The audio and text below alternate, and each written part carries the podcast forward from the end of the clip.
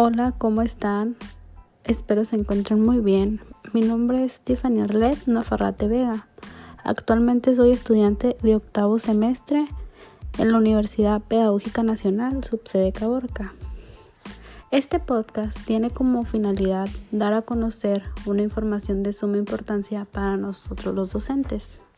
El tema es acciones para salvaguardar la integridad de las y los estudiantes durante el ingreso y salida de la escuela. Acompáñame a escuchar sobre este tema. Es importante que todos y todas las personas que trabajen en un plantel educativo lleven una credencial para ser identificados. Esto es con el fin de que los padres sepan qué personas trabajan dentro de esta institución. Otro punto muy importante es que los padres deben respetar los horarios de la escuela, ya que es de suma importancia al seguir las reglas. El siguiente punto es que los alumnos y sus papás siempre permanezcan en la puerta de la escuela, ya que esto les ayudará a los docentes del plantel a tener más organizada su hora de entrada y salida. Los niños sabrán y los niños sabrán respetar.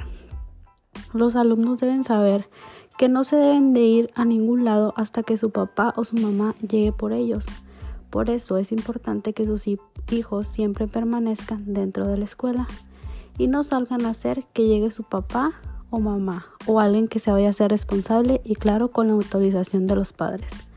Es importante que haya personal cuidando a los estudiantes a la hora de la salida, que sean recogidos por sus papás y que todo marche bien a la hora de irse a casa.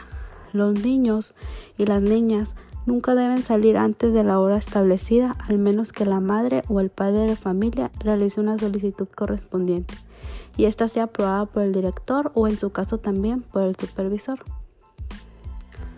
Siempre deben informarse si pasa algún problema con sus hijos, que si por este el niño deba salir antes de la escuela y esto siempre debe informarse a los padres de familia. En caso de que el cambio de en caso de que haya un cambio de horario por disposición de la Secretaría de Educación, siempre se les informará con anticipación a los padres. Por último, este tema lo debemos tener siempre y muy presente a la hora de nuestra labor como docente, ya que es de suma importancia para nosotros a la hora de ser maestros. Muchas gracias.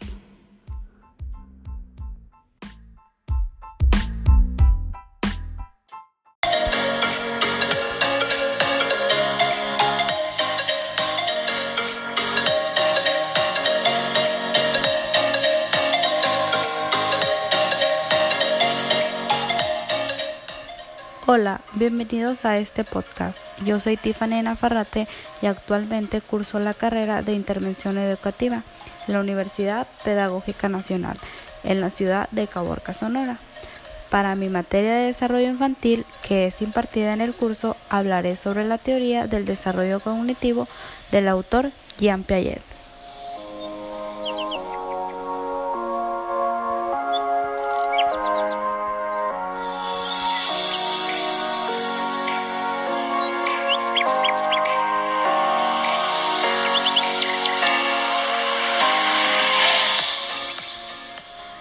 Se entiende por desarrollo cognitivo al conjunto de transformaciones que se producen en las características y capacidades del pensamiento en el transcurso de la vida y especialmente durante el periodo del desarrollo por el cual aumentan los conocimientos y habilidades para percibir, pensar, comprender y manejarse en la realidad.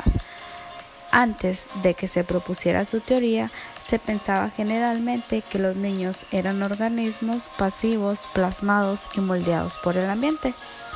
Piaget nos enseñó que se comportan como pequeños científicos que tratan de interpretar el mundo y tienen su propia lógica y formas de conocer, las cuales siguen patrones predecibles del desarrollo conforme